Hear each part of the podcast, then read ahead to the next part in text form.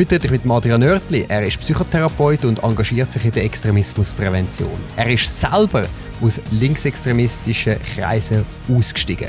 Schaltet ein und lernt diese interessante Persönlichkeit kennen. Ich bin Benny Fischer und das ist der Wortwechsel.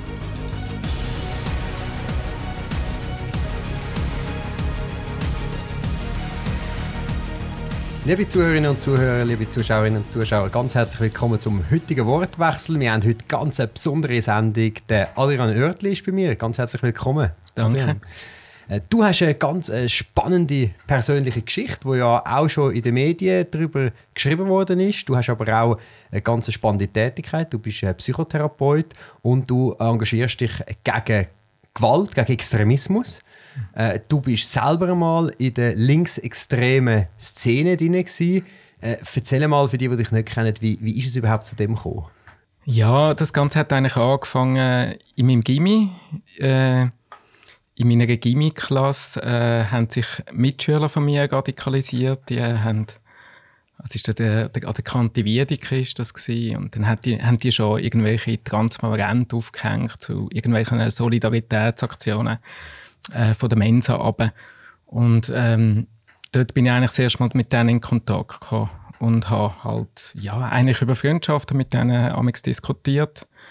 Und ja, und es ist eigentlich ganz typisch, dass man eigentlich im sozialen Umfeld rekrutiert wird. Und ja, und das ist halt per Zufall gewesen, halt, ich bin halt an einem Ort gelandet auf dem Planet, wo Linksextremismus halt äh, präsenter war, wie jetzt eine andere Form von Extremismus, wie Rechtsextremismus oder auch Islamismus. Also ich muss sagen, so ein Zufall ist es eigentlich nicht äh, unbedingt, weil an den Schweizer Gimmis, ja, äh, ist das äh, zum Teil sind das so die vorherrschenden ja, Meinungen. Ich würde sagen, es gibt da so einen Bildungsunterschied. Ich glaube, an den Gimmis, äh, dort ist schon das Denken offener bezüglich Linksextremismus, äh, während ähm, an ähm, bei weniger gebildeten Leuten ähm, wahrscheinlich eher so der Islamismus oder der Rechtsextremismus oder Verschwörungstheorien gerade auch momentan ja sehr stark auch über die Hip-Hop-Szene mhm. verbreitet werden. So, das ist. Wobei ich glaube, bei den Verschwörungstheorien ähm, man muss immer aufpassen, ich glaube, der Begriff wird heute teilweise ein bisschen inflationär benutzt für alles Mögliche. Ja, aber danke ich, für die Korrektur. Also, eigentlich, ja, eigentlich sollte man Verschwörungsmythos reden. Es gibt Sag. tatsächlich wirklich eben Verschwörungsmythen, ja, hast recht, genau. das ist fast der bessere Begriff, ja. äh, wo, wo, wo ich aber fast glaube, die gibt es auf, auf, auf allen Seiten vom Lager. Also das ist viel, ja, viel fast ein bisschen, äh, politisch unabhängig. Das zeigt sich teilweise auch so ein bisschen dann in der, äh, der Anti-Israel-Haltung zum Beispiel, mit gewissem Antisemitismus, wo es ja auch im linken Lager äh, sehr stark gibt, halt mit der Solidarisierung mit den Palästinensern und so. Ja, ähm, wo man, wobei man da überall muss differenzieren, was ist jetzt eine Anti-Israel-Haltung, was ist eine Kritik mhm. an der Politik von Israel was ist äh, kritische Haltung. Also da, da wird auch mhm. viel äh, Manipulation betrieben mhm. und auch vieles mhm. fälschlicherweise aus meiner Sicht als Antisemitismus bezeichnet, wo je nachdem einfach äh, Kritik an der äh, repressive Politik von Israel ist. Also repressiv heißt eigentlich immer Gewalt einsetzen, um die Leute unterdrücken. Mhm. Man hat natürlich auch eine ganz besondere Situation, ein Staat, der eigentlich im Kriegszustand ist seit seiner Gründung. Wo ist es denn für dich der Punkt gewesen, wo du gemerkt hast, das ist jetzt, da bin ich in eine, in eine, in eine linksextreme Szene irgendwie abgerutscht? Wo hast denn du gemerkt, das ist Extremismus? Ich würde sagen, fünf Jahre nach meinem Ausstieg. Ah, erst, okay. Ja, ich, ich glaube, heute, also, heute muss ich sagen, ich bin eigentlich in einer Politsekte drin und ähm, und das Problem ist ja, wenn man in einer Sekte drin ist, es ist ein wahnsinnig langer Weg, um sich selber einzugestehen, dass das überhaupt eine Sekte ist. Weil innerhalb von einer sektenhaften Struktur wird ja einem immer gesagt, dass man selber, also wenn man irgendetwas kritisiert an dieser Struktur, wenn man irgendetwas äh, wenn man Widersprüche hat, äh, dann, dann wird es eigentlich immer als persönlicher Makel umgedreht. Und da bin ich, äh, da bin ich einfach manipulierbar gewesen. Ähm, ich glaube, es ist so eine Mischung zwischen manipulierbar und auch ein bisschen grössenwahnsinnig, dass ich äh, das Gefühl hatte, ja, vielleicht kann ich das ja verändern. Ähm, es ist ein bisschen beides, aber ich glaube, es ist so komplex, was da mit einem drinnen passiert. Und ich glaube, wir sind da ja in uns innen so komplex. Wir haben so viele verschiedene Anteile und innere Stimmen in uns. Äh, und äh, eine sektenhafte Struktur gibt ja auch irgendwie das schöne Gefühl, dass man eben nicht dem Chaos oder mhm. der Verwirrung ausgeliefert ist, wo man normalerweise erlebt, würde ich sagen, im Versuch, die Realität zu verstehen. Sondern wenn es einfach von außen auch heisst, von allen klar, hey, so geht's, das ist unsere Meinung, so ist es richtig und so ist es falsch. Und das gibt einem ja, äh, auf der einen Seite gibt es einem so eine gewisse Sicherheit, dass man am richtigen Ort ist. Und auf der anderen Seite gibt es einem natürlich auch Verbundenheit mit anderen ah, Eine soziale Struktur, jetzt ja. Letzt, oder? Also. Ja, es ist so wie äh, das Attraktive ist, auch, ist ja auch, hey, da kannst du dazugehören mhm. und du musst nur die Meinung richtig verstehen mhm. und dann gehörst du dazu. Und, und das ist ja gleich bei allen Extremismen, also eben bei Islamismus, Rechtsextremismus, Linksextremismus, bei Sektenhaftigkeit, da spielt natürlich die, die, die soziale Einbettung immer eine Rolle.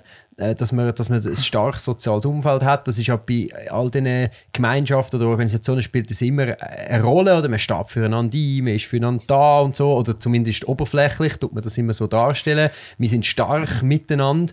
Ähm, das, aber du hast vorher etwas Interessantes gesagt, du hättest, es sei halt ein Zufall gewesen, dass du jetzt in dem Milieu quasi aufgewachsen bist, wo jetzt halt der Linksextremismus äh, eher akzeptiert ist äh, und nicht in einem Milieu, wo halt eher eben Rechtsextremismus oder Islamismus oder sonst etwas äh, äh, vorhanden ist. Hast du tatsächlich das Gefühl, du hättest genauso gut in dem Alter, in, in, dieser, in Zeit auch noch etwas anderes können Also mittlerweile schon. Also okay. es hat schon ein Zeit gegeben, wo ich mir eingeredet habe, äh, dass der Marxismus und der Marxismus-Leninismus schon eine besonders vernünftige äh, besonders vernünftige Theorie oder Brüllen ist, äh, um die Welt zu verstehen. Und es gibt auch durchaus äh, sehr spannende Ansicht, also die Ansicht, dass man die Welt versucht zu verstehen aufgrund von ökonomischen Verhältnis, äh, Ausbeutungsverhältnis auch, dass es schlussendlich um die Verteilung von Ressourcen geht und dass da die me ökonomischen Mechanismen am Werk sind. Das das ist eine extrem spannende Brille und als das eigentlich auch hilfreich und harmlos. Und das ist eben spannend an dieser Ideologie. Man muss eigentlich immer die Ideologie oder eine wissenschaftliche Theorie oder auch weniger wissenschaftlich, man muss das immer unterscheiden zwischen einer sozialen Dynamik, wo ins Totalitäre geht. Und ich finde, das ist ein großer Irrtum. Ich finde zum Beispiel, ich bin ja sehr, äh, ich bin Jahrgang 1980 und meine Generation ist noch sehr prägt vom, äh, vom Kalten Krieg und mhm. vom Antikommunismus. Und was ich kritisiert bekommen habe am Kommunismus, ist immer das Totalitäre. Und das ist für mich nie ganz aufgegangen, hey, das kann ja nur, nur schlecht gewesen sein. Mhm. Und ich glaube, es ist auch ein bisschen ein Trotz äh, gegenüber dem Schwarz-Weiß-Denken, gegenüber dem Kommunismus. Und ja, also ich glaube, eine ganz wichtige Gegenreaktion auf äh, Extremismus ist von dem her auch wegkommen von dem Schwarz-Weiß-Denken und mhm. von dem Gut-Bös-Denken und äh, können da die Graubereiche zu schauen. Also ich, ich wünsche mir wie eine offenere Diskussionskultur, wo man auch nichts tabuisiert. Mhm. Ich glaube, die Tabuisierung führt dann halt auch so zu einer, also und eben, oder auch das Vorherrschen von, von psychischer Gewalt. Ich finde, die physische Gewalt hat, ich, ich bin in einem physisch recht gewalttätigen Umfeld gegen aussen. Mhm.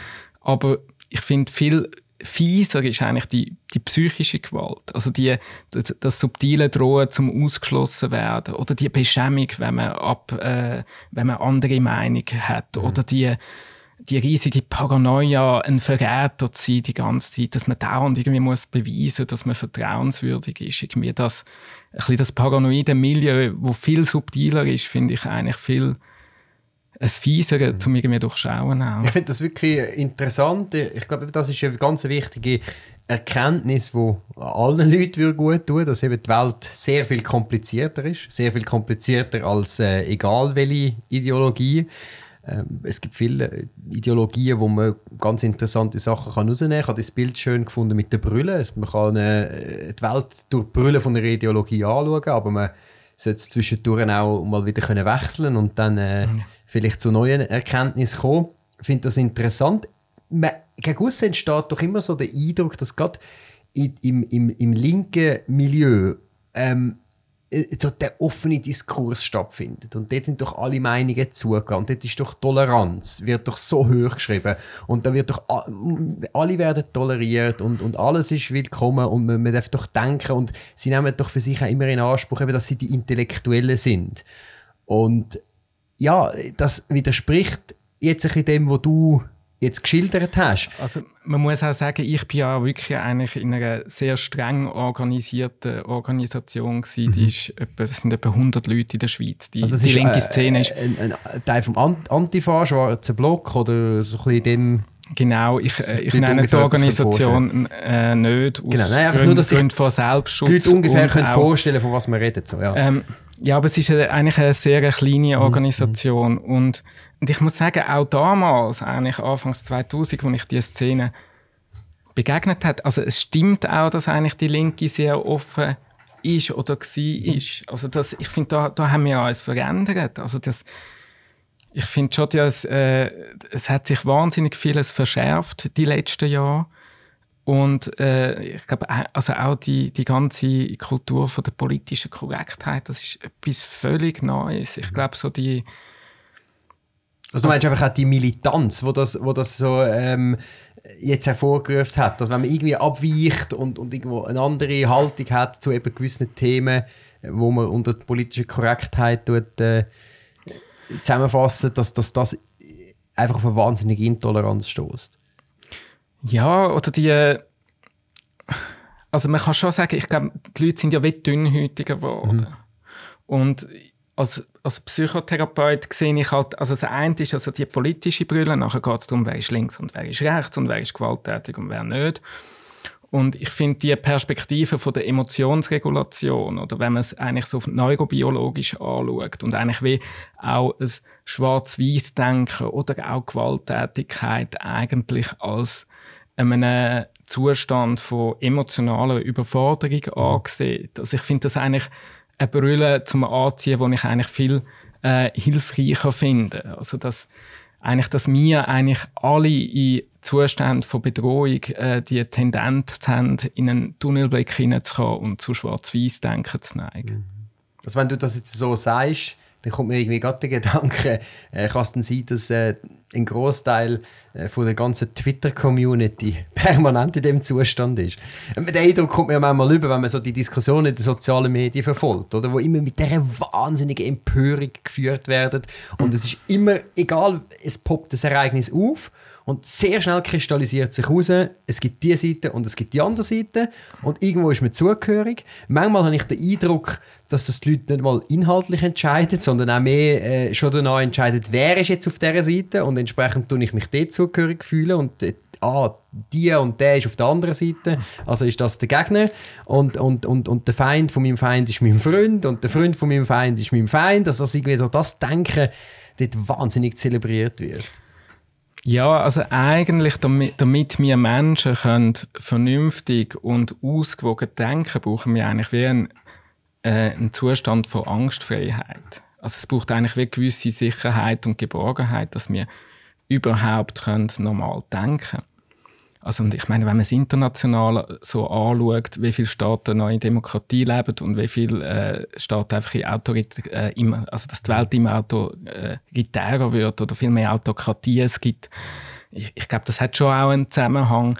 Also es ist ein bisschen gemein oder so, dass irgendwann, wenn gesellschaftliche Konflikte sich zu fest aufheizen, äh, dass immer mehr Menschen in einen Zustand hineinkommen, wo sie eigentlich viel reizbarer, viel gewalttätiger, viel mhm. verurteilender werden, eigentlich aus dieser über, äh, emotionalen Überforderung heraus. Mhm. Und das, äh, das stellt uns dann wahnsinnig, vor wahnsinnige Überforderung. Also ich glaube auch, also ich sehe ja Gewalt sehe ich, äh, ein bisschen ähnlich wie, wie das Corona. Es ist wie eine ansteckende Krankheit. Mhm. mhm. Also aufgrund von der die, die emotionale Überforderung. Also ich finde das ein sehr passender Begriff. Ja, wenn man ein bisschen die aktuelle Gesellschaft anschaut, glaubt ich, dass äh, viele Leute sich in einer, emotionalen, in einer permanenten emotionalen Überforderung befinden. Ich, ich glaube, Angst spielt sehr eine große Rolle. Ich denke, sehr, sehr viel von dem, was passiert und sehr viel von, von den schlechten Sachen, die passieren auf dieser Welt und in dieser Gesellschaft, kann man letztendlich irgendwie auf Angst zurückführen. Auf, auf Angst vor was auch immer. Äh, ich, du hast jetzt gerade vorher das Stichwort Corona gesagt. Ich glaube, die, die wahnsinnige Spaltung von der Gesellschaft ist ja relativ einfach damit zu erklären, dass wir einfach einen Teil von der Gesellschaft haben, wo Angst hat zu erkranken, Angst um mhm. ihre Gesundheit, und einen anderen Teil von der Bevölkerung, wo Angst hat, seine Freiheit zu verlieren. Und, und ich glaube, beide Ängste sind irgendwie legitime Ängste. Ja, und, und, ist, und ich würde sagen, es ist eben nicht nur Angst, es ist auch Tabuisierung von Angst. Also in dem Moment, wo wir schaffen, irgendwie zu benennen, ah, Scheiße, ich habe Angst, ich fühle mich nicht sicher oder so. Ab dem Moment sind wir ja wie fähig, irgendwie zum Reflektieren, was bei uns überhaupt los ist.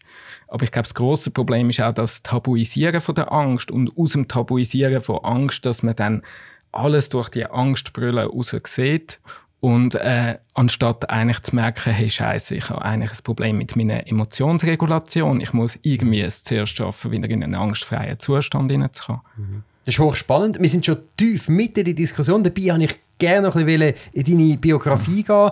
Du bist eben dort, äh, du sagst, in linksextremistischen Kreisen gewesen. Wie bist du dort rausgekommen? Was war der Punkt, gewesen, wo du gesagt hast, hey nein, das, das, ist, das ist irgendwie das Falsche, das ist nichts für mich. Ähm, also ich nehme an, du bist wirklich, du bist auch ideologisch überzeugt damals. Also du bist, du bist vom Marxismus, vom, vom Leninismus, bist du wirklich überzeugt gewesen. Also du bist, äh, du, du hast das geglaubt, ideologisch auch. Oder bis zu einem gewissen Grad. Ja, es ist, es ist extrem schwierig. Also aus heutiger Sicht, ich kann mir es nicht erklären. Also ich, ja, ich bin ja wirklich bei einer Gruppe gewesen, wir haben wollen, wir haben wollen, äh, Konflikt dermaßen eskalieren, dass es zu einem Bürgerkrieg kommt und mhm. wir uns so darauf vorbereiten, dass wir im Bürgerkrieg fähig sind, die militärische Macht übernehmen. Zum System zu stürzen, quasi. Genau. Systemumsturz. Genau. Es ist, ist, ist auch nicht so von Anfang gesagt worden, was mhm. es eben auch in so Sekten macht, dass das, was einem verkauft, ist nicht das ist, was es dann ist. Mhm. Äh, das heißt, äh, beim Einstieg hat man mir gesagt, hey, wir sind einfach auf der Seite vom Proletariat, das heißt auf der Seite von denen, die ökonomisch ausbeutet werden und wir sorgen einfach dafür, dass die, die Arbeiter, die ökonomisch ausbeutet werden, äh, dass die gestärkt werden, dass sie über den vollen Wert, also alles, was sie erschaffen, dass mhm. sie auch darüber verwalten können. Das ja. ist eigentlich Geschichte, die ich gefunden habe, gute Idee. Und äh, das hat sich dann erst im Nachhinein gezeigt, und das ist eben das Sektenhafte. Man hat so die verschiedenen Bewusstseinsstufen. Also ich, also wenn man von einer Sekte rekrutiert wird, vom, vom Inneren von einer Sekte her, ist so immer so das Bild, das sind irgendwie so wie äh, Leute, die vom System manipuliert sind. Die sind noch nicht so weit. Die sind noch auf einer niedrigeren Bewusstseinsstufe. Im mhm. Marxisten ist einfach das okay. Das heisst, da hat es den Adrian gegeben, dann hat es geheißen, ja, der ist halt noch naiv. Mhm, mhm, der ist auf einer niedrigeren Bewusstseinsstufe. Also ist es legitim, dass man dem nicht die volle Wahrheit erzählt. Mhm. Dann würde ja gerade wieder gehen. Weil es braucht Zeit. Man muss zuerst mal so auf die höhere mhm, mhm. Bewusstseinsstufe kommen zum Begreifen, in was für einer Situation wir sind und zum Begreifen, dass es keinen anderen Weg gibt, wie einen Krieg zu führen, um die bösen Mächte, in dem mhm. Fall von der Bourgeoisie, zu besiegen. Und wenn ich so zurückdenke, für mich ist es wahnsinnig schwierig, um mich drin versetzen, wenn ich irgendwie an die Vorstellung kann können glauben, dass im Rahmen von einer Revolution man also im Rahmen von dieser völligen Eskalation von der Gewalt und von einer militärischen Auseinandersetzung, man kann äh, Strukturen, Staatsstrukturen aufbauen, die mhm. der Demokratie, wenn wir sie in der Schweiz jetzt haben, überlegen sind. Das ist, mhm. das ist klar, aber ich kann mir das im Gegensatz sehr gut vorstellen. Ja, wenn ich persönlich nie in so einer extremistischen Struktur drin bin. Ich weiß aber, in der Jugendzeit ist man ja noch, ich meine, in der Jugendzeit haben viele Phasen, wo man so ein bisschen auch ausprobieren ist, auch ideologisch sich mit verschiedenen Sachen auseinandersetzt und so. Und ich habe ähm, das auch miterlebt von Leuten in meinem Umfeld, die in extremistische Kreise äh, abgerutscht sind, äh, wo auch plötzlich der Meinung sie sind, hey, irgendwie äh, die ganze Demokratie, das ist alles für nichts und so, sondern eben, man muss jetzt die Probleme anders angehen, die in eine, in eine andere Richtung, in eine, in eine rechtsextreme Richtung, weil wir, ähm, ich bin in einer Agglomerationsgemeinde aufgewachsen, wo ähm, in der Schule äh, sehr viele Kinder mit Migrationshintergrund äh, sind, auch, ja, wo wirklich auch die Gruppenbildung gegeben hat, nach Nationalität und so hat es schwere Gewaltprobleme gegeben und die, die Lehrerschaft ist ja sehr stark überfordert mit dem und äh, da hat es eine Reaktion gegeben von gewissen, die gesagt haben, äh, dass, äh, wir sind da quasi schon fast eine unterdrückte Minderheit als Schweizer und wir müssen uns das nicht gefallen lassen und der einzige Weg ist, dass man da irgendwie eben sich dann zusammentut und gewaltsam dagegen vorgeht. Und, und ich bin dort schon, oder ist mir immer die Meinung, hey, es muss möglich sein, jedes Problem, egal welches, in der, in der äh, demokratischen Arena zu lösen oder auf, auf, auf, auf den Tisch zu bringen und zu diskutieren. Ähm, vielleicht war mein Glück, gewesen, dass ich mich dort sehr stark für, für Geschichte interessiert habe, auch für Philosophie interessiert habe und so auch ein den theoretischen Background hatte und dann mich sehr, sehr früh auch angefangen habe, wirklich politisch betätigen äh, bei mir in der Ortspartei und so und dann mit den Vereinsstrukturen, mit den Parteistrukturen, mit dem allem auch in Berührung gekommen bin. Aber ich kann mir sehr gut vorstellen, dass wenn man, wenn man den Background jetzt nicht gerade hat oder eben nicht gerade irgendwie eingebunden ist in, in, in einen demokratischen Prozess, dass man in einem gewissen Alter ja, sehr rasch in irgendwelche Extremismen abrutscht. Kann ich mir gut vorstellen. Ich, natürlich habe ich mich auch theoretisch damit auseinandergesetzt, wenn man eben auch so Sekten, wenn das mit ja. den Stufen, die du erklärst, ist ja fast witzig, oder? Zum Beispiel Scientology funktioniert ja genau so mit den Stufen, wo man da immer mhm. weiter aufsteigt und so. Ähm, eben bei diesen, bei diesen wirklich extreme äh, Verschwörungsmythiker, wie wir jetzt ja gesagt haben, das ist ja auch so, alles sind Schlafschafe, oder? Ich bin der Einzige, wir sind die Einzigen, die die Wahrheit erblickt haben. Alle anderen, die haben nichts erblickt, die schlafen. Äh, und nur wir wissen, wie es wirklich ist. Und man kann jetzt da irgendjemand Stufe für Stufe da äh, daran anführen, aber wir erzählen dem natürlich dann auch nicht von Anfang an, dass in Wirklichkeit alles böse Reptilienmenschen sind, sondern weil das würde ihn ja gerade überfordern mhm. als Neueinsteiger. Da fängt man auch mal, fängt man auch mal äh, sanft an und tut dann so aufbauen. Also ich finde das wirklich, ich glaube, eine Struktur, die man kann, kann übertragen kann, auf, auf viele andere auch. Ja, und ich glaube, Gewalt hat eine Eigendynamik. Wenn, also Menschen, ich glaube, man, man unterschätzt völlig, was Gewalt mit dem Mensch macht, wo sie ausübt. Also es gibt zum Beispiel auch Forschungen zum Tätertrauma und das ist ein riesen Tabu. Das heißt, wir reden immer von Traumatisierungen bezüglich Opfer. Dabei gibt es Forschungen, die eigentlich zeigen, dass auch die psychologischen Folgen für Täter eigentlich viel gravierender sind. Und also eben, ich glaube sowieso, dass das Denken in, in Opfer und Täter oder so, dass das uns nie anführt. Und ich, also weißt, wenn ich mich jetzt in jemanden hineinversetze, wo, wo jetzt in so einer Vorortgemeinde ist, ich meine, wir wissen, es gibt ganz viele gewalttätige Jugendgangs, die sich um die Nationalität formieren. Natürlich. Das ist in der kriminellen... Und, und, und das Krasse war dann eben in dieser Situation, das, das, das ist mir eben auch so eingefahren, wie, und das, das, das habe ich spannend gefunden, du vorher gesagt hast, Tabuisierung. Genau das ist natürlich das Phänomen gewesen, oder? Man hat nicht dürfen darüber reden, oder? Alle haben genau gewusst, um was es geht. Alle haben genau gewusst, sie haben nicht Probleme mit dem Tibeter von nebenan der hat nie ein Problem gemacht, sondern man hat genau gewusst, es geht um einzelne Nationalitäten, die teilweise auch gegeneinander. Ich meine, das sind, ich bin ja. in 90 Jahren. Es gibt auch tibetische Gangs. Gut, vielleicht ist das in mir jetzt nicht aufgefallen, aber wir haben natürlich auch den 90er Jahrgang, äh, das sind äh, Jugoslawienkrieg mhm. und das ist zum Teil natürlich auf dem Pausenplatz weitergeführt worden, mhm. oder? Äh, Albaner gegen Serben und so. Die Gruppenbildung, die, die hat es gegeben, aber man hat es nicht dürfen man hat es nicht dürfen ansprechen, man hat es nicht dürfen als, als, als spezifisches Problem benennen. Und das hat dann eben bei vielen so ein dazu geführt, ähm, und dass, dass, dass dann, ja, die Faust im Sack, wie man immer so schön sagt, oder? Faust im Sack, die dann zu, zu irgendwelchen mhm. Reaktionen mhm. führt. Und nachher, nachher schließe ich ab mit dem Thema. Aber ganz ein eindrückliches ähm, Erlebnis ist für mich auch in der Schulzeit, äh, weil man hat ja eben den Multikulturalismus extrem stark gehabt mir in der Agglomerationsgemeinde und ist natürlich klar, dass äh, die, die, die, Albaner mit dem Doppeladler-T-Shirt mhm. gekommen sind und, und Türken mit, mit ihrem Stern und Halbmond und so und dann haben äh, mir ein paar gesagt, komm, jetzt kommen wir mal mit einem Schweizer Liebling, oder? Haben das Schweizer T-Shirt angelegt und gesagt, hey, ja, wir sind im Fall, gell, immerhin leben wir da in der Schweiz und wir Und, und das hat dann zu riesen Problemen. Erstens hat es zu massiver Gewalt geführt. Wir sind mit massiver Gewalt konfrontiert gewesen. Und es hat dazu geführt, dass es tatsächlich nachher auch äh, Gespräche gegeben hat, auch, auch ältere Gespräche gegeben hat, dass, dass, das nicht, dass das einfach nicht geht, dass das eine Provokation ist und so weiter. Und das ist etwas gewesen, wo ich ganz konkret kann benennen kann, das hat Leute in die Radikalität getrieben. Oder wenn sie gesagt haben, hey, das, das können wir nicht akzeptieren, irgendetwas läuft schief in dem System.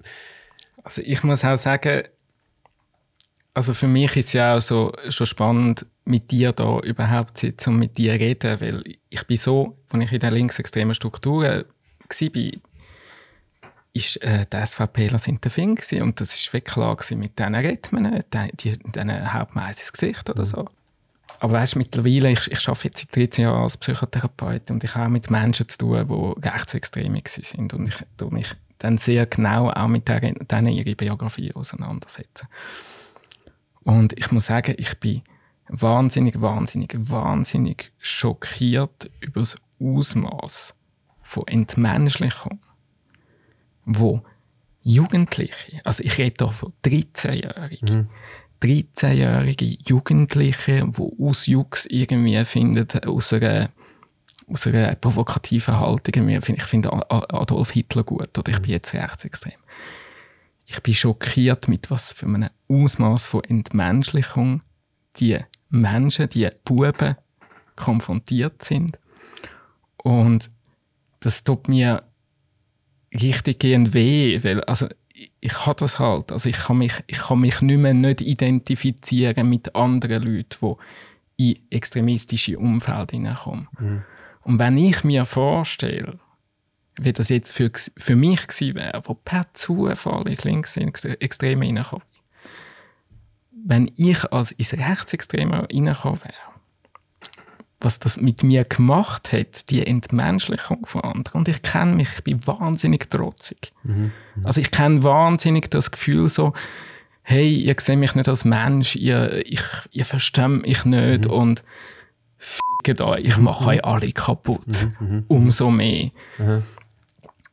Also das, das finde ich ein riesengroßes Problem. Also ich glaube allgemein so die, das Thema Entmenschlichung, egal gegenüber wem, egal ob gegen Ausländer, Schweiz oder was auch immer, das, das ist, wir haben, also ist, ist halt auch so eine massive Form von psychischer Gewalt und da wünsche ich mir einfach viel mehr Sensibilität. Mhm. Also absolut und ich glaube auch, es ist wahnsinnig unklug, so Jugendlichen zu begegnen, weil du, du bringst sie damit auch nicht auf einen besseren Weg. Und wir reden ja wirklich von jungen Leuten, wo ich einfach ganz klar muss sagen, also denken, okay, nicht alle haben die gleiche, die gleiche Ausprägung in der Jugend, aber die einen sind vielleicht extrem, was den Musikgeschmack betrifft äh, oder, oder den Kleidungsstil oder sind vielleicht als Emos rumgelaufen oder, oder haben irgendwie eben äh, einen Haarschnitt gehabt, wo sie jetzt das Gefühl haben, wie habe ich nur können damals und so. Aber ich glaube, das ist ja irgendwo auch ein bisschen, das hat ja die Jugend auch an sich. Und, und ich glaube, heute geht die Jugend zum Teil auch bis 25.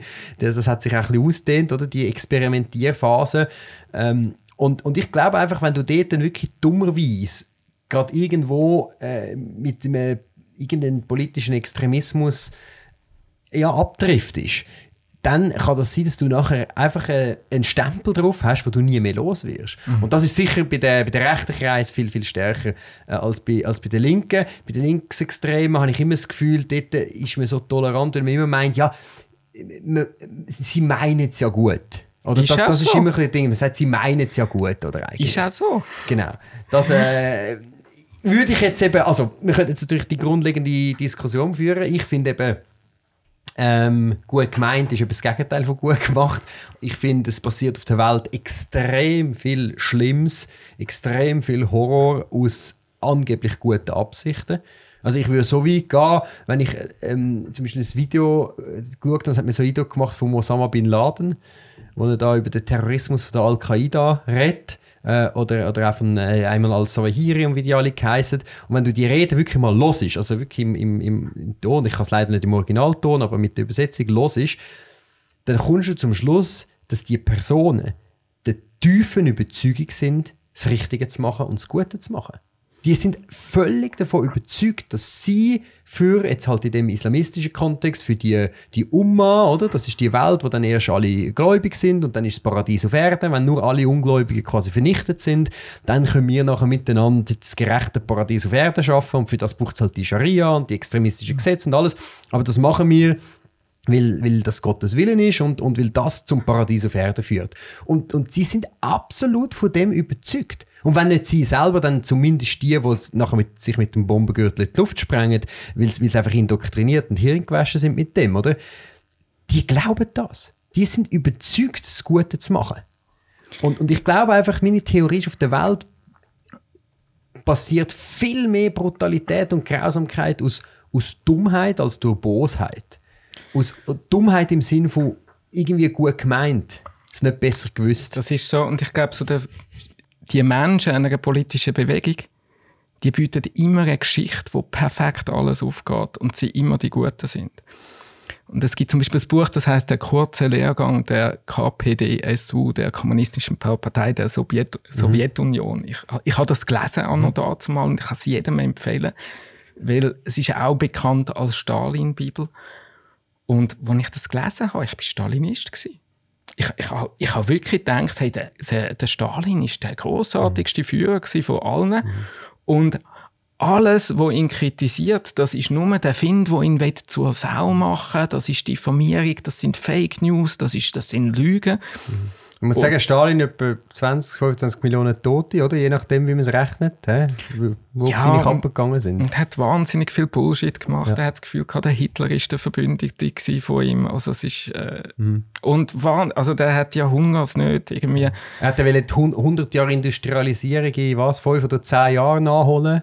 Und dann haben sie irgendwie die Leute äh, eben auf Sibirien geschickt, zum Straßen bauen und weiß ich was alles.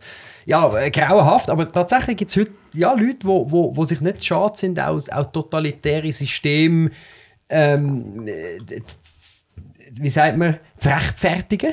Das, das kommt vor und man sucht sich dann irgendwelche, ich meine, gerade beim Sozialismus, da gibt es ja die, ja, das ist ja fast schon ein Running Gag, dass man nachher sagt, ja, aber das ist kein echter Sozialismus gewesen. Und äh, dann sagt man, ja, aber wie ist denn mit dem Beispiel? Ja, wie ist denn mit, mit, mit, mit den Leuten in Venezuela, wo ja auch in bitterer Armut leben. Ja, das ist auch kein echter Sozialismus. Ja, aber das ist das Gleiche mit dem Kapitalismus. Wenn du den Neoliberalismus anschaust und wenn man sagt, der Markt muss einfach total frei sein und wenn der Markt dann total frei ist und die magische Märkte, Märkte von der unsichtbaren Hand sich entfalten, dann werden sich alle Probleme auch von allein lösen. Ich glaube, jede Ideologie hat ein bisschen diese Tendenz und ich glaube, schlussendlich ist es einfach extrem schwierig, äh, Wirtschaft zum Laufen zu bringen. Und also, aber auch dort, ich glaube, auch dort Tabuisierung ist so schwierig. Ich glaube, so, ja. also Tabuisierung sowohl von Marktwirtschaft wie auch Planwirtschaft mhm. finde ich falsch. Und irgendwie, ich meine, heutzutage grosse Konzerne, die funktionieren ja in sich mit SAP und allem schon längst wie eine Planwirtschaft und das funktioniert sehr gut. Also ich wünsche mir auch diesbezüglich einfach eine Überwindung von Tabus äh, und ja, dass wir eigentlich mal lernen, wie wir miteinander kommunizieren können und mal die Herausforderungen, die uns, sich uns stellen, die immens sind. Wir, ich glaube, wir müssen unbedingt lernen, wie wir so miteinander kommunizieren können, um einfach sachlich und rational zu bleiben und wirklich mal einen echten Safe Space äh, aufzumachen, wo jeder geschützt ist vor persönlicher Diffamierung und Beschämung, egal was er für eine Meinung hat. Mhm, mh. Also das ist ja Ansichtsversprechen von der Demokratie. Also man sagt, du drehst deine Argumente in die Arena von der Demokratie und es ist die Kraft des besseren Arguments.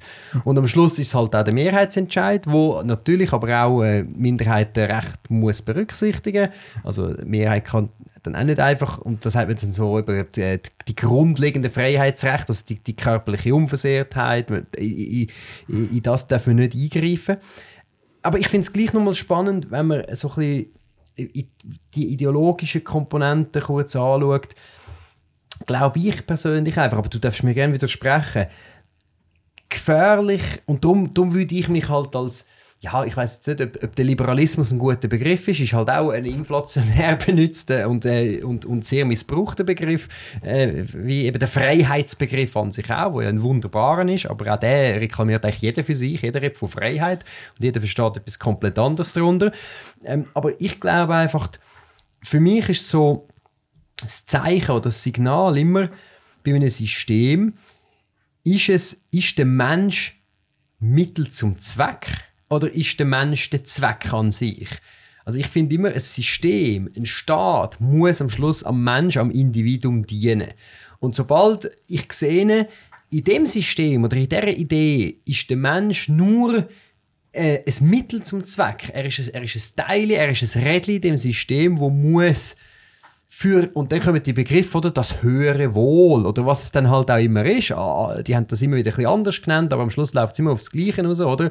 Ähm, für die Gemeinschaft oder eben für den Nationalstaat, dann bei den Nationalsozialisten ähm, äh, oder, oder, wie hat man denn gesagt, die, die, das Volk und äh, der Volkskörper, genau, das ist ja so ein mhm. Begriff, oder? Der Volkskörper und du bist ja nur irgendwie so ein kleines, ich weiß auch nicht, eine Zelle von dem Volkskörper, oder?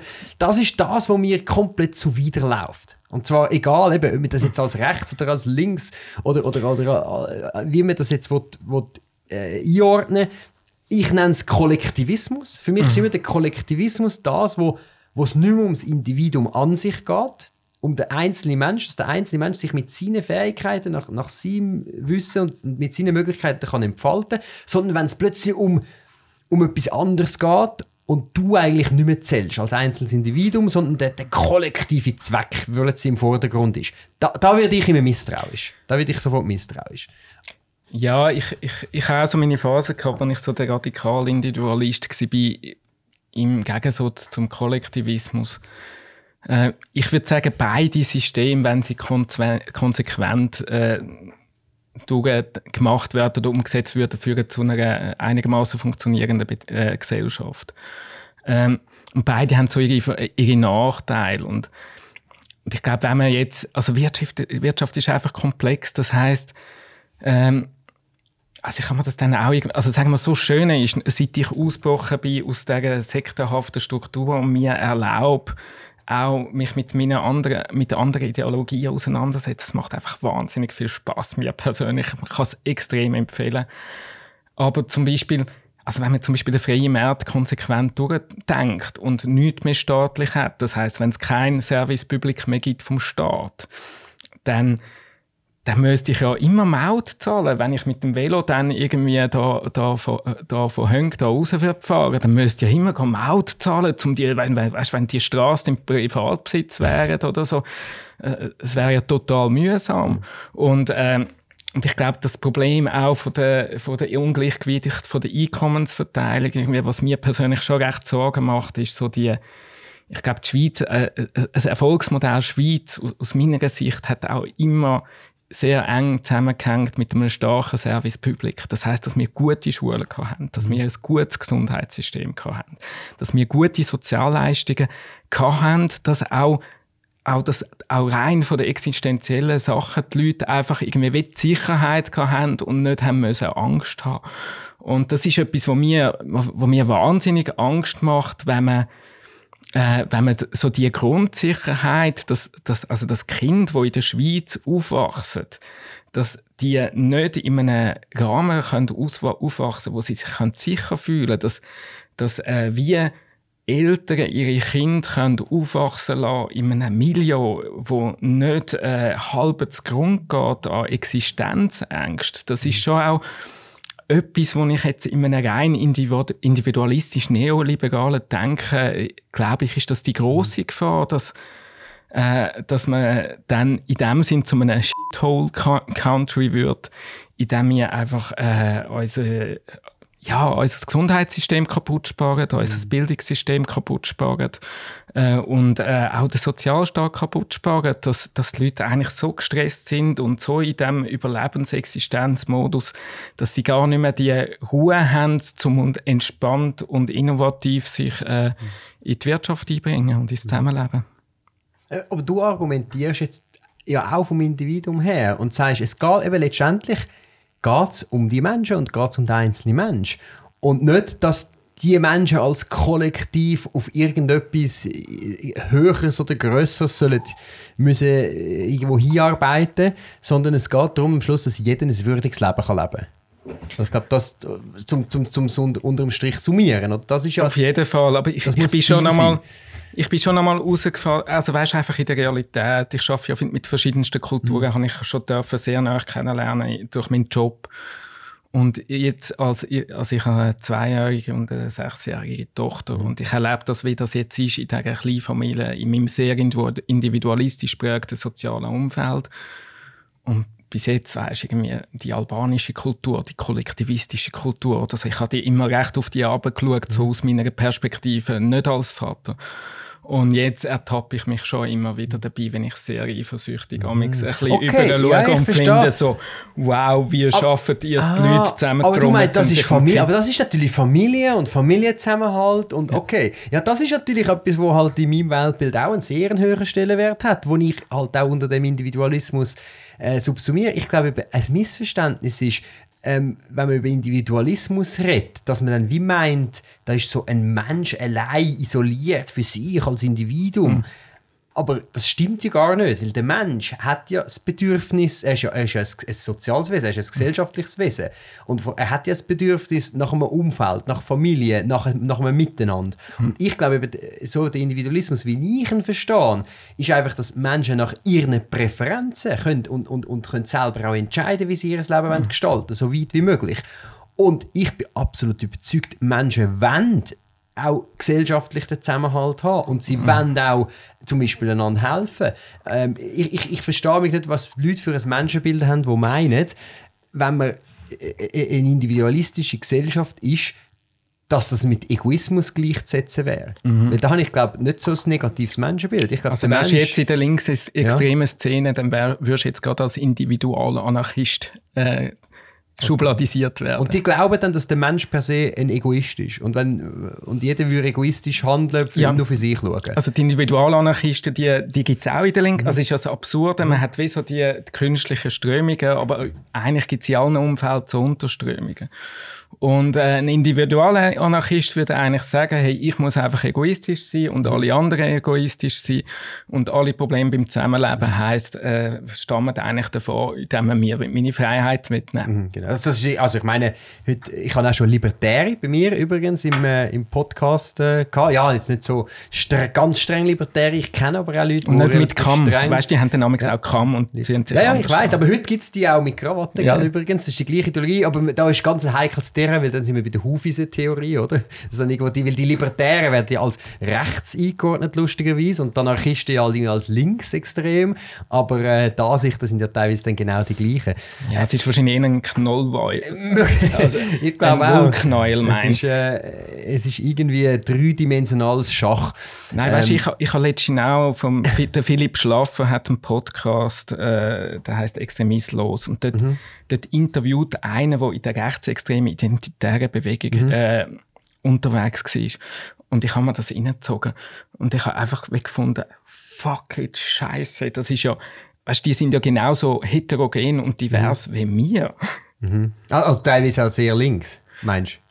Ja, oder der, der Axel Reitz hat dann irgendwie gesagt, dass eigentlich sie als rechtsextreme Strukturen dann auch mit der PKK zusammen geschafft haben, mhm. ja, ja. wo, wo auch, auch meine Strukturen sehr nahe war. Also es ist ja, die Welt ist sehr viel komplizierter. Also wir haben mal im Geschichtsunterricht ja ein Parteiprogramm, ich im Kopf ja, Parteiprogramm von der NSDAP gelesen, mhm. ähm, wo man dann wirklich die ganzen Sachen von der Verstaatlichung, von der, von der Großbetrieb und von all den ganzen äh, Szenen, wie, wie da der Hitler seinen Hass gegen den Kapitalismus und gegen die, die, die Industriellen und Großgrundbesitzer mhm. und so tut, äh, auslassen und für die Verstaatlichung ist.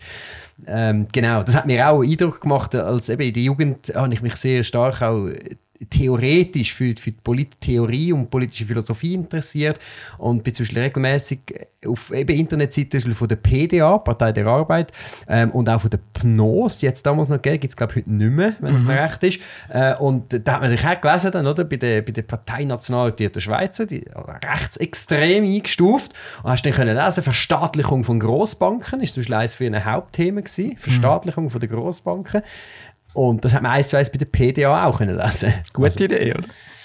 Finde ich jetzt äh, nicht so eine gute Idee, aber etwas, du hast vorher gesagt, äh, eigentlich ein Loblied auf die Schweiz hast du gesungen, wo du gesagt hast, hey, es ist doch wirklich so, äh, eben mit, mit, mit dem austarierten Mechanismus, wie wir es haben, mit, mit den Schulen, mit dem Service Public und all diese Sachen, wo du doch so, doch, doch jetzt ein relativ positives Bild von der Schweiz gezeichnet hast. Du kannst mir auch widersprechen. Aber offensichtlich musst du das ja damals, in der Zeit, wo du in der extremistischen Kreis warst, ganz anders gesehen haben. Wenn du sagst, ich habe quasi den Umsturz geplant, hast du zu dieser Zeit wirklich dem Land nichts Gutes können abgewinnen Oder hast du das einfach so ein verdrängt und denkst, äh, eben da die, die stalinistische Theorie, das ist jetzt richtig und gut und hast, bist dann irgendwie blind gewesen für das, was ja eigentlich sehr viel gut läuft in unserer Gesellschaft? Blendet man das dann einfach aus, oder? Für mich ist halt immer noch als Schweizer extrem schwierig, mit damit umzugehen mit dieser globalen Ungerechtigkeit.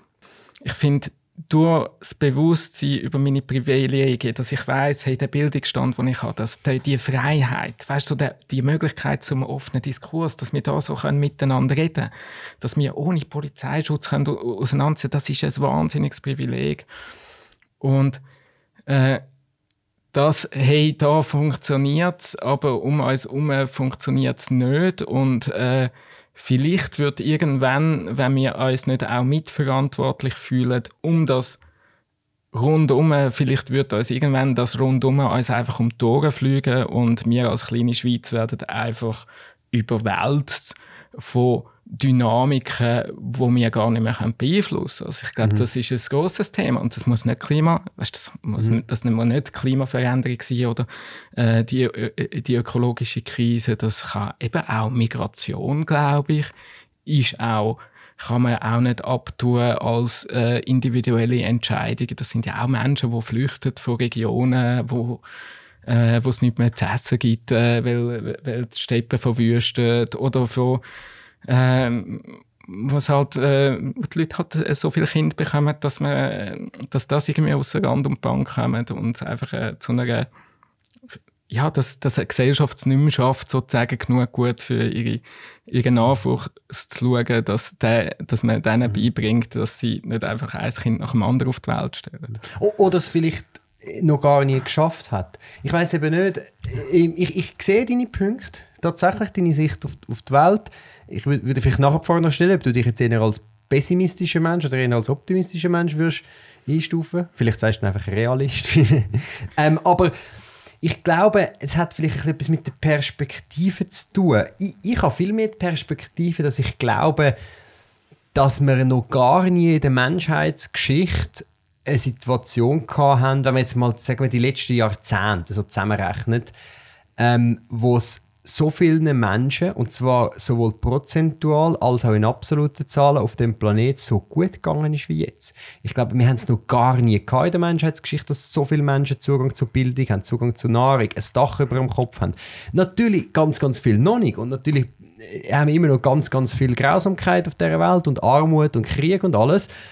Aber ich glaube, wir haben eben noch gar nicht einen anderen Zustand gehabt und ich könnte mir vorstellen, dass das irgendwo auch, vielleicht kannst du mir das psychologisch erklären, man halt wie immer den Ist-Zustand zum Maßstab erklärt und vergisst, dass wir vor nicht allzu langer Zeit, also wenn man das erdhistorisch anschaut, ist das ein, ein Augenzwinkern, noch im tiefen Mittelalter sind mit Lebenserwartung von 30, 40 äh, mit der Kindersterblichkeit, äh, dass man irgendwo, man hat sieben oder zehn Kinder auf die Welt gestellt, vier bis sechs sind gestorben davon, völlig normal gewesen. Mhm. Wenn man eine Blinddarmentzündung hat, ist man einfach gestorben. Ich glaube, wenn man zum Beispiel sagt, dass der der reichste Mensch der Welt im 18. Jahrhundert, äh, ist, würde ich steif und fest behaupten, ist ärmer gewesen als ein Sozialhilfeempfänger heute in unserer Gesellschaft. Weil ein Sozialhilfeempfänger, der hat, er kann ein Nattel haben, er kann telefonieren, kommunizieren mit Menschen, die weit weg sind, die vielleicht auf der anderen Seite vom Planet sind. Der im 18. Jahrhundert hat müssen über Wochen einen Brief mit Kutschen und Schiffen schicken und wenn er eine Blinddarmentzündung hat, ist er gestorben. Und ein Sozialhilfeempfänger heute in unserem, in unserem System kann, äh, kommt medizinische Versorgung über. Und ich glaube, müssten wir uns nicht viel mehr auch an dem messen. Ich glaube, unsere Menschheit hat doch einen wahnsinnigen, unglaublichen Fortschritt gemacht. Ja, wir sind noch bei weitem nicht dort, wo wir sein müssen. Und wir haben riesige Probleme und riesige Herausforderungen. Und vielleicht hast du auch recht, dass wir im Moment gerade in einer Phase sind, wo, wo es wieder eher ins Negative kehrt. Darum habe ich jetzt gesagt, so in den letzten Jahrzehnten, wir können ja nicht gut einschätzen, wo stehen wir jetzt ganz genau gerade. Vielleicht kann man sagen, die beste Phase ist, ist schon vorbei. Ist vielleicht von den 70er bis, bis in die Nullerjahre ist vielleicht die beste Phase der Menschheit gewesen. Vielleicht ist jetzt wieder, sind wir jetzt wieder auf dem absteigenden Ast. Aber findest du nicht, die Perspektive kommt ein bisschen zu kurz, um zu sehen, was eigentlich die Menschheit alles erreicht hat? Also ich bin großer Fan von der Joanna Macy, die hat die tiefe Ökologie begründet und sie redet von drei Geschichten. Und die eine Geschichte ist eigentlich so Business as usual, so wie sie, wie sie jetzt gut läuft. Äh, ist alles in Butter sozusagen. Weil es immer besser wird. Also es, ist noch, nicht, es ist noch nicht alles in Butter, aber es wird genau. immer besser.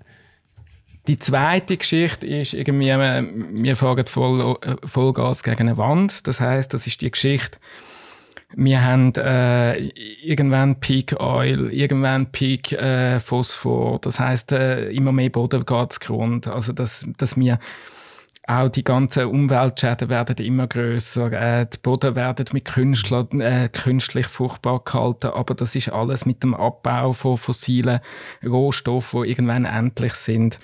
Äh, wir haben äh, in den letzten Jahrzehnten immer mehr Geld investiert in Kriegs in die Kriegsindustrie anstatt in die Friedensarbeit. Äh, Im Moment haben wir gerade in der Ukraine einen Krieg, der am eskalieren ist. Das ist so die Geschichte von alles geht Grund. Und sie redet auch noch von der dritten Geschichte und das ist die Geschichte vom großen Wandel, dass wir jetzt geboren worden sind in eine wunderbare Zeit, wo wir riesengroße Herausforderungen entgegengesetzt sind, aber dass jetzt gerade in dem Moment, gerade in dem Gespräch da, sind wir dran, einen Wandel zu erreichen, wo wir die Grundmaximen von unserem Zusammenleben radikal neu denken und zu einem völlig neuen Umgang mit uns selber, mit dem Gegenüber und dem Planeten als Ganzes kommen. Mhm. Und ähm, ich glaube, also ich, ich finde, das Business as usual kann ich nicht mehr glauben. Was ich kann machen ist, an den grossen Wandel zu denken, in diese Geschichte hineingehen. Aber es heißt auch, aber ich schaffe das nicht auch einfach so, sondern ich muss mein Handeln auch dementsprechend anpassen. Das heißt, sie hat ein wunderschönes Buch geschrieben, das heißt Hoffnung durch Handeln, wo es eben auch genau darum geht, dass man eben in dem wir so tun, als könnte man all die Herausforderungen bewältigen auf eine gute Art. Und es gibt viele Hinweise. Ich meine, mhm. gerade das Thema Gewalt. Wir haben so lange ist Gewalt selbstverständlich in der Erziehung. Mhm. Ich meine, du hast auch ein kleines Kind. Es ist, ist, doch undenkbar, wenn man mit dem heutigen Wissen diesen kleinen Kindern begegnet. Die Vorstellung, wie systematisch man die noch geschlagen hat mhm. früher, schreien lassen haben. Ja, also man hat lange die Vorstellung gehabt, Kinder sind Erwachsene in kleinen Körper und sie sind halt noch nicht ganz äh, ausgebildet und man muss ja. sie quasi formen, äh, wenn es sein muss, auch mit Gewalt. Ja, das ist nicht allzu lange her. Ja. Genau, und das, ich glaube, es ist ein wahnsinniger Wandel, oder dass wir jetzt da sind. Weißt du, dass das Format überhaupt gibt im Internet, wo wir so tiefgehende Gespräche führen. Und das nicht, dass wir nicht in, innerhalb von zwei Minuten auf der Hauptsendezeit mit tausend anderen konkurrenzieren. Also, ich finde, es gibt schon durchaus Sachen, die Hoffnung geben können. Und ich glaube, es lohnt sich, in dieser Geschichte vom großen Wandel zu bleiben und zu sagen, hey, wir schaffen das, weil in, in das Destruktive hineinzugehen, das ist, das ist die grosse Gefahr. Mhm. Und, da muss, und da muss man schon auch aufpassen mit, mit all diesen Weltuntergangsfantasien.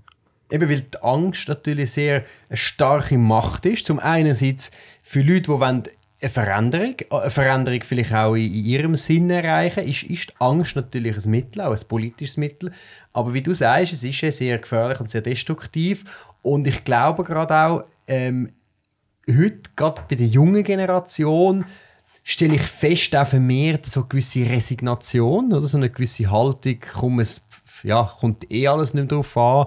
Äh, ja, auch eine gewisse Überforderung, weil, weil du natürlich mit so vielen Sachen konfrontiert bist, äh, so viele Informationen fluten äh, auf einem ein und dass gerade viele junge Leute, ja, aber ich würde sagen, nicht nur die Jungen, auch, auch ältere Leute, vielleicht sogar teilweise mehr, mit, die mit der Digitalisierung noch nicht aufgewachsen sind und vielleicht darum auch, auch den Umgang damit nicht so haben, riesen Mühe haben, irgendwie noch zu filtern, was ist wirklich relevant und was weniger. Und einfach aus dem muss dann so eine gewisse Resignation kommt, eben, es kommt eh nicht darauf an. Sei es auch dann am Schluss beim Wählen, ja, eben, die machen eh was, wenn meine Stimme kommt nicht darauf an. Oder sei es sich auseinandersetzen mit eben solchen Themen, wie wir jetzt da diskutieren. Mhm. Äh, Gibt es einfach viele Leute, die dann sagen, du, eben, bis hin zu den äh, den Weltuntergangsszenarien von denen, die sagen, wir sind die letzte Generation und nach uns kommt nichts mehr das halte ich für äh, äh, sogar für gefährlich. Weil ich glaube, der Mensch, die Menschheit hat immer wieder bewiesen, dass man sich immer wieder neu erfindet und neu ausrichtet. Und die Menschheitsgeschichte ist, ist aus meiner Perspektive eine Erfolgsgeschichte. Nicht eine reine Erfolgsgeschichte. Ich bin nicht, ich habe nicht eine rosarote Brille sondern immer mit dem Wissen darum, aus was raus dass wir kommen.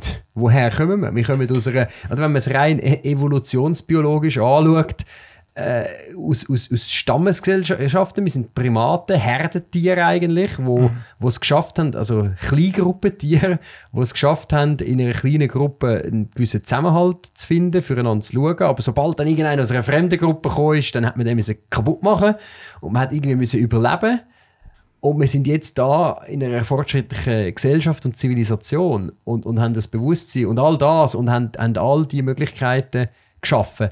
Das, da habe ich einfach wahnsinnig Mühe, das nicht als riesige Erfolgsgeschichte zu sehen. Bei, bei, bei allen negativen Seiten, die es auch gibt. Und es ist sicher wichtig und es ist auch wichtig, den Wert zu sehen. Also ich glaube, wir müssen auch anerkennen, also die psychologische Intelligenz von wie bringe ich mich selber in einen Zustand hinein, wo ich fähig bin, konstruktiv Probleme anzugehen und konstruktiv meinen Teil zum Wandel zu einer nachhaltigen Gesellschaft machen. Die, die finde ich extrem wichtig. Und, und eben auch dort das Diabolisieren ist, ist absolut toxisch. Also ich kenne Leute, die, die den Klimawandel lügen aber die leben, die leben tausendmal nachhaltiger, wie irgendwelche Leute, die irgendwie äh, extrem ihren... Äh, sich auf die Straße kleben, aber nachher auf Bali in die Ferien gehen. Ja, je nachdem, wo die ihren apokalyptischen ja. Fantasien sind und finden irgendwie, hey, scheißegal, ist mir scheißegal, wenn es eine Diktatur gibt. Ich will einfach, dass der Klimawandel gelöst wird. Aha. Wo man sich dann auch mal muss fragen, wie soll eine Diktatur so etwas wie einen Klimawandel lösen? Also, ja. was, was haben die das Gefühl in der Sowjetunion? Man hat ja vieles durchgebracht, aber was, was man nicht durchgebracht hat, ist zum Beispiel das Verbot von Alkohol. Aha. Das heißt, dort, wo das persönliche Leben betroffen hat, von den Individuen, Weißt du, ja, irgendwie absolute Korruption toleriert man, absolute Misswirtschaft toleriert man, irgendwie Millionen von Verrätern, die irgendwie an die Wand gestellt werden, toleriert man. Dir wird der Alkohol weit weggenommen.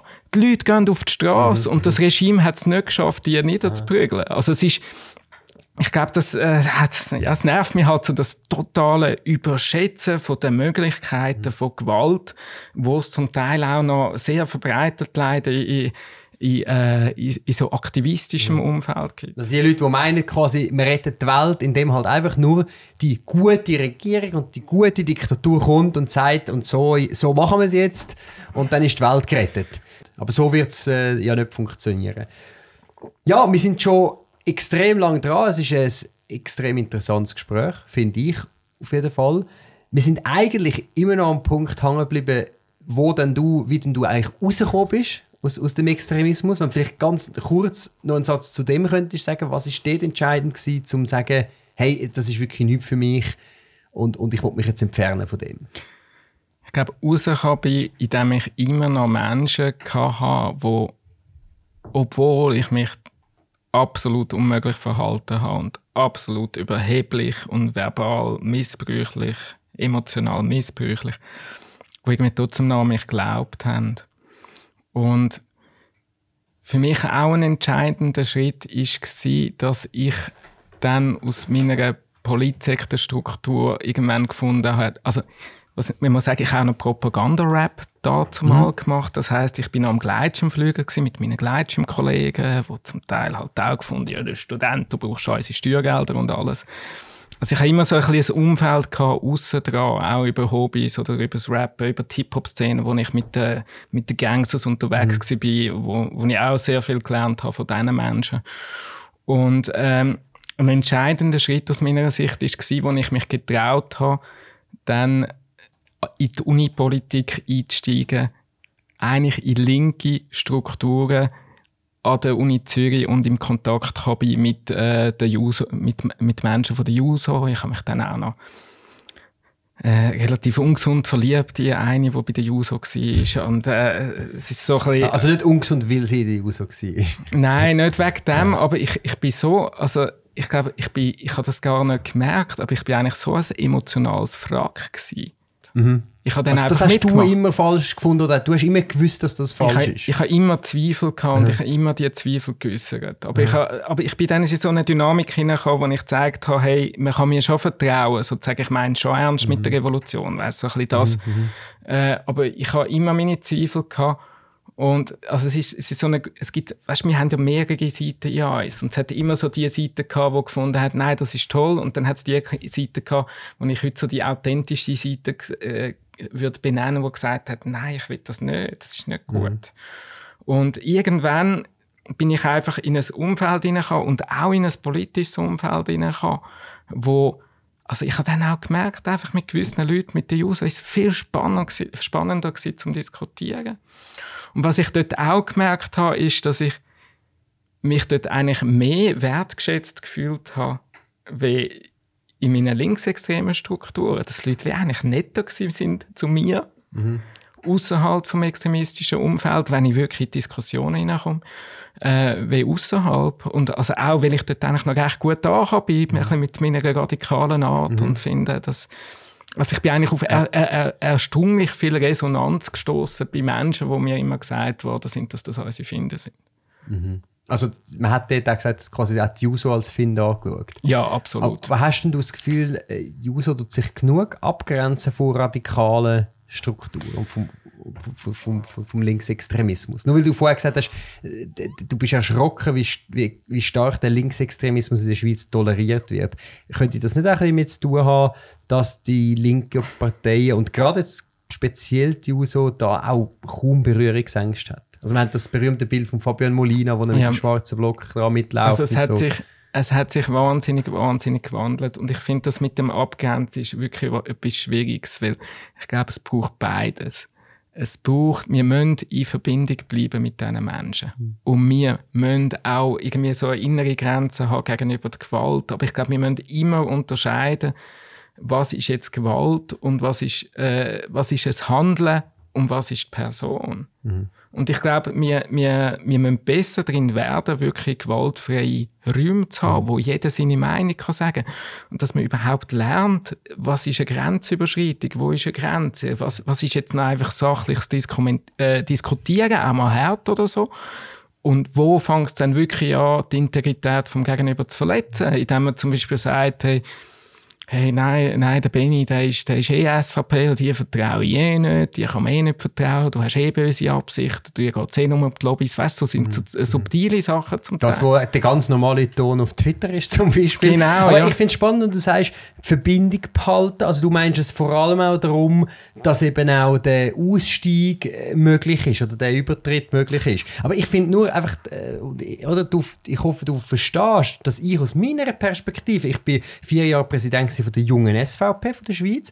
Und wir sind immer wieder mit diesen Themen konfrontiert worden.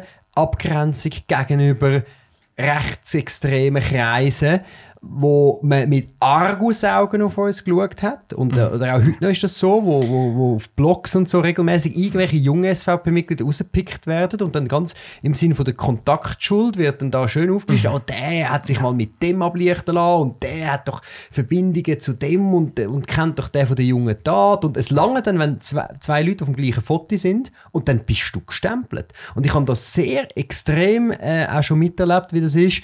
Ähm, wir haben einmal auch einen Fall gehabt, gehabt, wo jemand, ein Mitglied, das habe ich nicht kennt persönlich, ist natürlich zu mir gekommen als Präsident, du hast dann alle Medienanfragen äh, aus der Romandie, der hat ein Tattoo gehabt, ein problematisches Tattoo. Der ist aber seit Jahren nicht mehr in diesen Kreisen verkehrt, aber er hat sich einfach nicht können leisten finanziell, sich das Tattoo zu entfernen. Und jetzt ist das Bild auftaucht von dem Tattoo und er ist aus seiner Sektion dann ausgeschlossen worden. Die junge SVP dort, das ist im Wattland, hat ihn müssen ausschliessen, weil der Medienshitstorm, der ist so riesig geworden und es hat sofort geheißen mhm. von allen Seiten, ihr müsst sofort quasi die Person wie sagt man, neutralisieren, aus, aus, oder? ausgrenzen, absolut, weil, ihr müsst, weil, weil, du natürlich als immer in dem Verdacht stehst, ah, ihr tut zu wenig abgrenzen. Und da, oder hoffe ich, oder, äh, ja, dass du das kannst verstehen, dass man dann ganz komisch auf die User schaut, wo irgendwie noch so ein stolz ist auf die Durchlässigkeit und sagt, ja, bei uns sind ja alle willkommen und es ist ja so ein Kavaliersdelikt, wenn man mal ein bisschen Stein rühren am 1. Mai. Du verstehst, was ich meine? Also, wenn, so man, also wenn, man, wenn man den Umgang ja. mit Linksextremismus sieht und den Umgang mit Rechtsextremismus, es, es, es ist einfach dermaßen ein grosser Doppelstandard also, und, und ich finde es also das, ich finde das wahnsinnig toxisch, die Kultur. Also ich glaube, wir brauchen den, wir brauchen äh, also an, eine wirklich anti-extremistische Haltung heisst, dass die Würde von jedem Mensch verteidigt wird und dass man die Gewalt, also dass man Gewalt allgemein spektrumübergreifend verurteilt, dass man Beschämung allgemein spektrumübergreifend äh, beurteilt und auch so Sachen wie Kollektivschuld oder mhm. Kontaktschuld oder so, was auch immer. Das, das, mhm. also was soll der Scheißdreck? Also das, also das äh, weckt halt irgendwie andere Assoziationen zu anderen Sachen. Ich also, sage, das ist völlig salonfähig heutzutage. Also ich, ja, ich sage das, das Problem. was mich ja wirklich so äh, ja, ärgert, also es regt mich auf, aber ich finde es auch beunruhigend, ist, dass das eben auch im normalen Journalismus äh, so ist. Also ich, ich, ich habe äh, eben das Beispiel aus meiner Zeit als junger SVP-Präsident, wo ein Mitglied, äh, steht Mitglied bei der European Young Conservatives, also der Vereinigung von konservativen Gruppierungen in Europa. Ähm, ich bin dort nie gewesen, es hat mich nie interessiert, aber es hat ein paar gegeben, die mich dort angegangen sind. Und dann hat man äh, ein, ein Bild gefunden, das ist der, der Nils Viechter von Bern. Er, hat dort aber nicht einmal ein Parteiamt gehabt. Und äh, es hat ein Foto gegeben, wo er mit einem Mitglied von der jungen AKP drauf war, oder? Und dann hat es plötzlich die Story gegeben, junge SVP paktiert mit AKP und dann habe ich den Blickjournalist gefragt, hey, völlig absurd, ich habe noch nie in meinem Leben mit jemandem von denen etwas zu tun gehabt und nie jemand von der Parteileitung hat mit denen zu tun gehabt. Ja, aber wir haben da und überhaupt einen Beweis und dann habe ich gesehen, wir müssen lange recherchieren, was meinen die überhaupt? Mhm.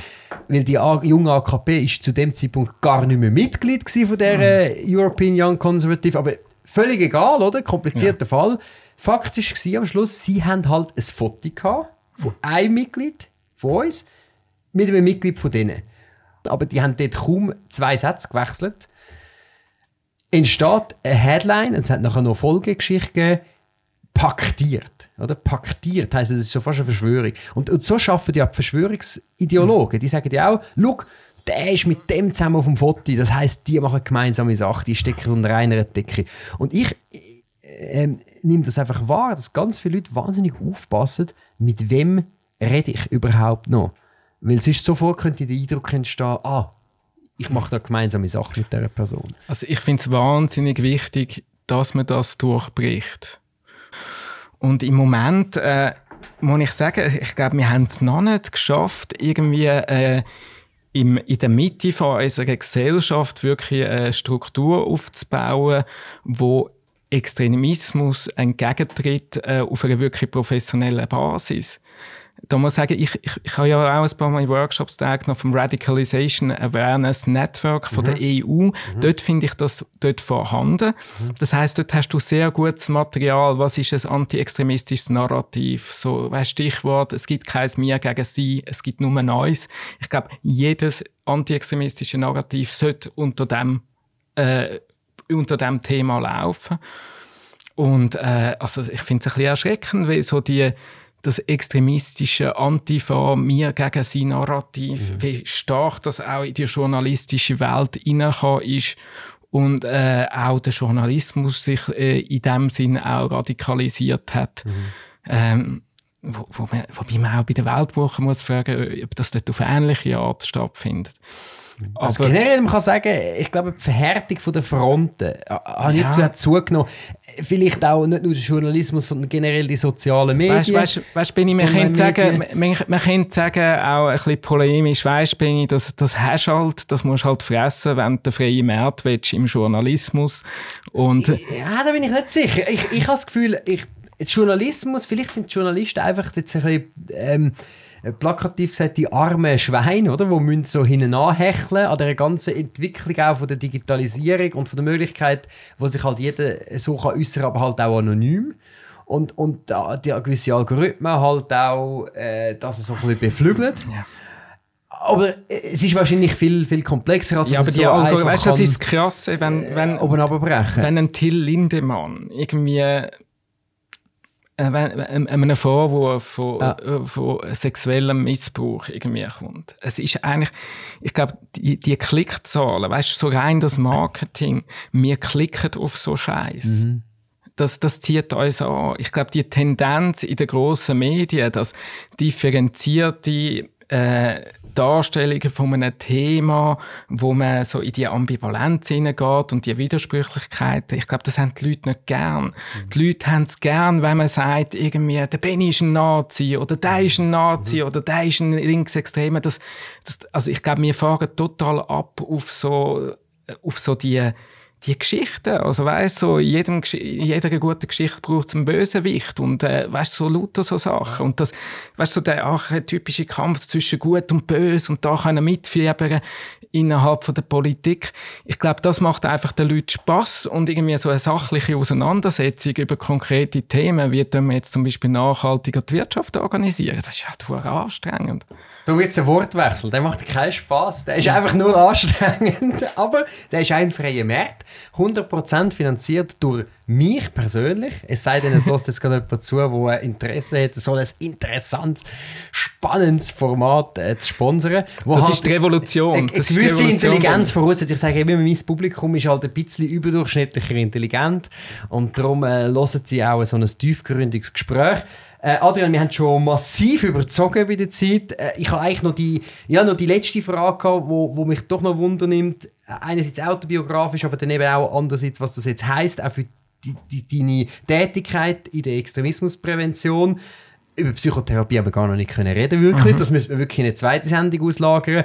Ähm, aber wie ist es dir dann, äh, wie sind die Reaktionen jetzt bei dir konkret, wo du gesagt hast, hey, das ist jetzt nicht mein Weg und ich tue mich anderen Sachen widmen und ich will nicht irgendwie Teil von einer radikalen Bewegung sein. Wie, wie ist das aufgefasst worden? Und ich frage darum, weil ich auch immer wieder festgestellt habe, wenn du dich öffentlich geäußert hast, dass es da so ein bisschen ja, auch, auch so ein Reaktionen, nicht, nicht so schlimm, ähm, aber so in die Richtung von, du bist irgendwie so ein, Abtrünniger, so ein, Verräter, so ein, das ist mich so ein mitgeschwungen bei gewissen Kommentaren. Und ich könnte mir vorstellen, dass in der ersten Phase das noch, das noch stärker war. Also ich glaube, ein Aussteigen geht relativ einfach, da muss man einfach nicht mehr gehen. Mhm. Und du hast nicht denen offiziell gesagt, hey Leute, schau, wegen dem und dem muss Nein, ich, ich, ich, ha, ich wollte ich in meiner Organisation äh, hart Diskussion führen, ob Gewalt wirklich notwendig ist. Mhm. Und äh, man hat sich verweigert, die Diskussion zu führen und hat, hat mir gesagt, hey, da kannst du die Diskussion nicht führen, wenn du das in Frage stellst, dann bist du da nicht willkommen. Mhm. Und das ist, meine Welt ist zusammengebrochen, mhm. weil ich habe nicht, ich habe Konsens gegeben, wo ich eintreten bin für etwas völlig anderes und da bin ich einfach nur verarscht worden von denen. Darum ist es mhm. auch eine Sekte, weil, mhm. ich, weil mir ist nicht gesagt worden, zu was ich eintritt, mhm. sondern ich bin belogen worden. Und ähm, und wenn man dann einfach verschwindet, das, das, also weißt, das ist aber bei jeder Sekte so. Wenn du einfach verschwindest, du hast keine Zeit mehr oder du wirst rausgehört oder so und du, du nutzt nicht mehr. Also auch natürlich, wenn man rausgehört wird, man, äh, man braucht ja dann irgendwie eine Geschichte, die man muss erzählen, wieso der rausgehört worden mhm. ist. Man muss ihm sagen. Und also bei Scientology gibt es ja die, die, die grösste Bestrafung bei Scientology ist ein Label von einer unterdrückerischen Person. Genau. Und das ist so wie Stalin, wie Hitler und alles.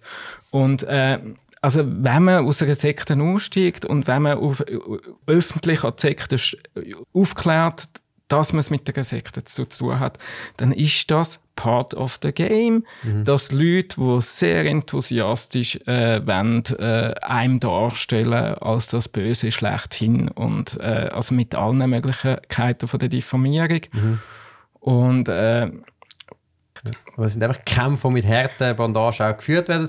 Und ich frage die Frage auch noch zum Abschluss, äh, weil ich glaube, es braucht ja auch ja, eine Ermutigung für alle, die das Gefühl haben, ich bin da in irgendetwas hineingeraten, wo, wo irgendwie einfach nicht, nicht ganz stimmt oder wo ich ein, ein schlechtes Gefühl dabei habe. Ich glaube, das ist ja sowieso auch etwas Gutes, dass man zwischendurch auch mal so ein bisschen sein Bauchgefühl lässt. Ich, ich bin nicht einer, der das Bauchgefühl tut, äh, überhöhen. Ich finde, der Verstand und die Rationalität ist immer wichtiger, aber man muss immer aufpassen, weil man kann sich auch grosse Seichen herbeirationalisieren mhm. und zwischendurch sollte man auch mal, ja, mal ein bisschen hören, ob das eigentlich noch seinem Gefühl entspricht. Ja, einfach die, an alle die, die wirklich das Gefühl haben, ich bin da irgendwo bei etwas, etwas geraten, wo, wo irgendwo glaub, nicht mehr so ganz stimmt, dass man die auch ermutigen kann, zu sagen, ja, dann, dann lass es einfach bleiben und widme dich mal etwas anderem und probiere mal eine neue Sicht äh, auf etwas zu bekommen. Ja, oder hol dir Unterstützung von, von professionellen Leuten. Eben, eben Psychotherapieplätze gibt es kaum mehr momentan. Mhm. Ich bin auch überlastet. Aber, aber sonst das auch, Thema, das wir in der nächsten Sendung besprechen Aber sonst auch zu Seelsorger gehen. Seelsorger ja. sind auch recht gut. Und dann, es muss ja dann nicht jeder den, den Aktivist in Aktivismus gegen den Extremismus gehen. Ich weiß nicht, ob ich das ganz falsch gesagt habe, aber eben sich betätigen wie du öffentlich, oder? Damit hast du dich ja dann auch ein bisschen ausgestellt und auch zu, zum Angriffsziel gemacht. Wenn man irgendwo aussteigt und einfach halt dann quasi abtaucht und für sich privat anderen Interessen nachgeht, dann ist vielleicht auch die Anfeindung und die Reaktionen weniger heftig, als du jetzt hast müssen ja, und ich, ich frage mich, ob das überhaupt gesund ist. Also ich bin ja vor allem, ich bin vor allem Familienvater äh, mich sehr gerne um meine Kinder kümmern und ich bin Psychotherapeut für alle und ich weiß auch nicht, ob man kann noch bei Verstand bleiben, wenn man nur sich um das Thema Extremismus dreht. Ich glaube, es ist auch wichtig, dass man ein bisschen versucht, reale Probleme einfach zu lösen. Eben, wie schaffen wir es, eine nachhaltige Gesellschaft zu erreichen? Wie schaffen wir es, gute Beziehungen zu führen? Also ein bisschen weg, so dass ich glaube, so dass sich nur beschäftigen mit dem Thema Extremismus ist äh, etwas, was einem so automatisch radikalisiert. Also man, man, wird immer paranoid. Also Spannend und darum hören wir jetzt gerade sofort ja. auf, dass die Leute nicht noch paranoid werden. Genau. Äh, Adrian Oertli, ganz, ganz herzlichen Dank für das wirklich äh, spannende und wie ich finde tiefgründige Gespräch. Es hat mir äh, riesig Freude gemacht und ich hoffe, allen Zuhörerinnen und Zuhörern auch. Ich hoffe, wir haben das Versprechen einhalten dass nach der Sendung jeder ein bisschen gescheiter ist als vorher ja. irgendetwas kann mitnehmen kann. Und gerne ein anderes Mal wieder. Ganz Gerne, herzlichen Dank. Mich gefreut. Ciao. Und ganz herzlichen Dank für alle, die dabei waren und schaltet auch das nächste Mal wieder ein.